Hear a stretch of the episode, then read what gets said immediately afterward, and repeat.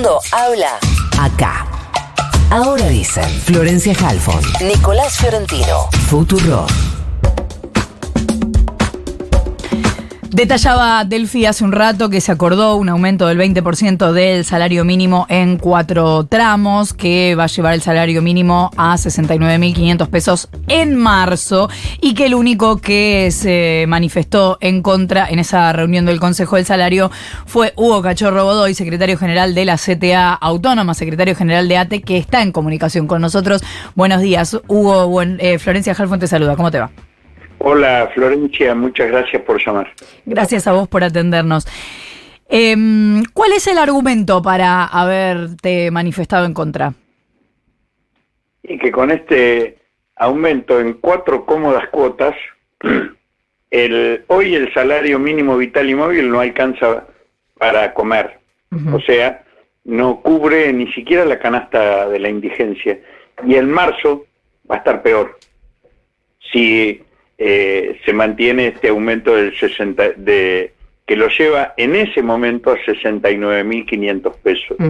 Eh, entonces es inaceptable. Es inaceptable escuchar a decir a Funes de Rioja que el aumento de salarios es inflacionario y que otorgar un aumento, eh, limitar ese aumento es la manera de ayudar al gobierno. Es inaceptable que el, gobierno o la ministra de Trabajo digan que, en línea con lo que afirma el ministro Massa, que mm, no se puede aumentar el salario mínimo vital y móvil porque eso impacta negativamente sobre el déficit fiscal. Eh, y entonces hay que lapidar el salario con el criterio de, estos empresarios y de, estos funcionarios.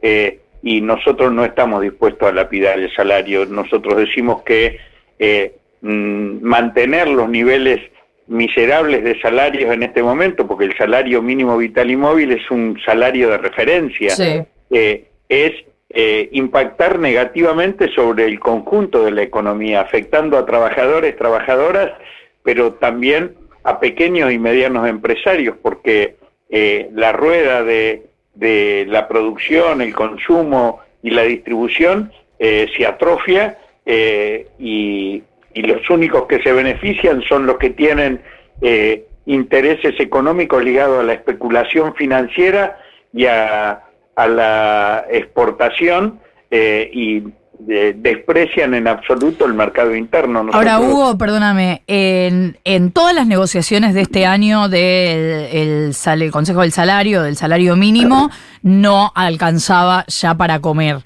Quiero decir, eh, ya partimos de una base que más allá de cuál sea el aumento y si supera o no la inflación el aumento del año, igual ya no alcanza para, o sea, hace tiempo que no alcanza para comer.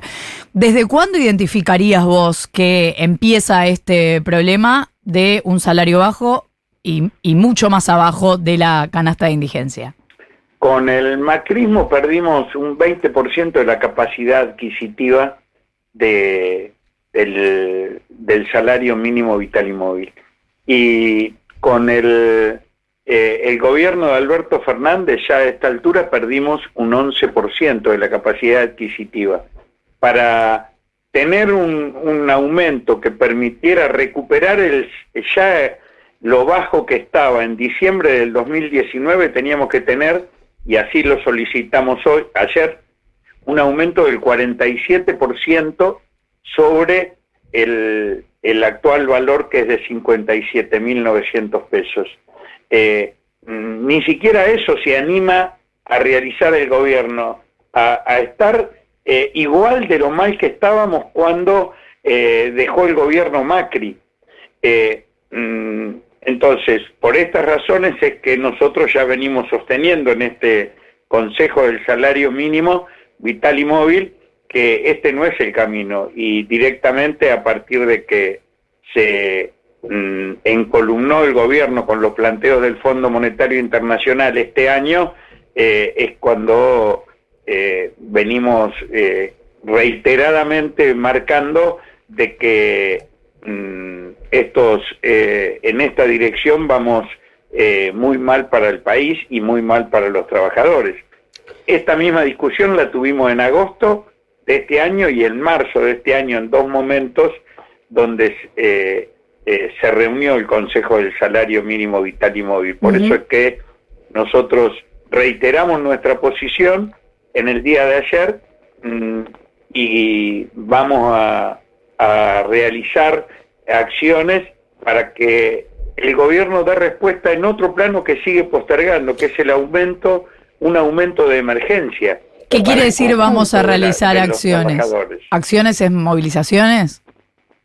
Sí, no descartamos, mañana nos vamos a reunir en la mesa ejecutiva, eh, porque te insisto con esto, ayer reiteramos el reclamo de que se otorgue un aumento de emergencia y siguen dilatando una respuesta y se niegan a hacerlo.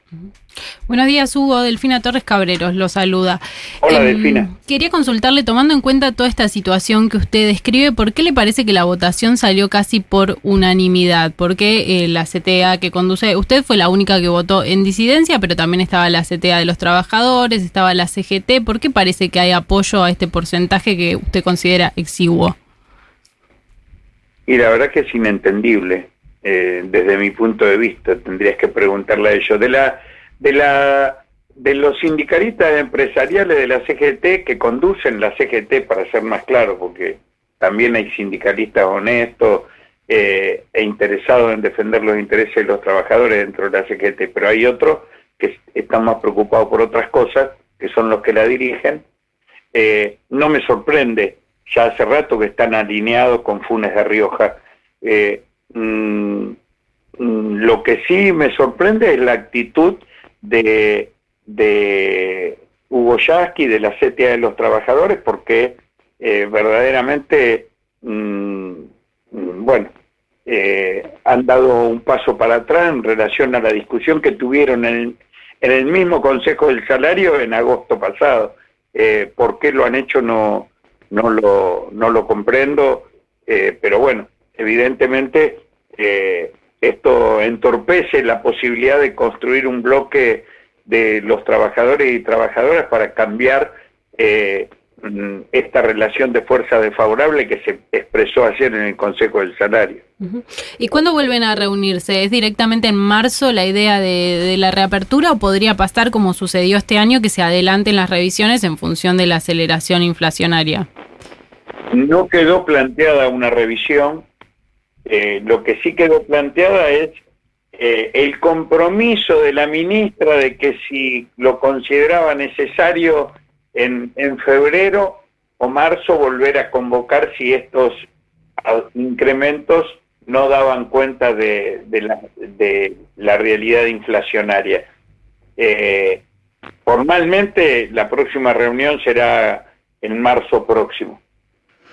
Estamos hablando con Hugo Cachorro Godoy, secretario general de la CTA Autónoma, secretario general de ATE. Muchas gracias, Hugo, por habernos atendido.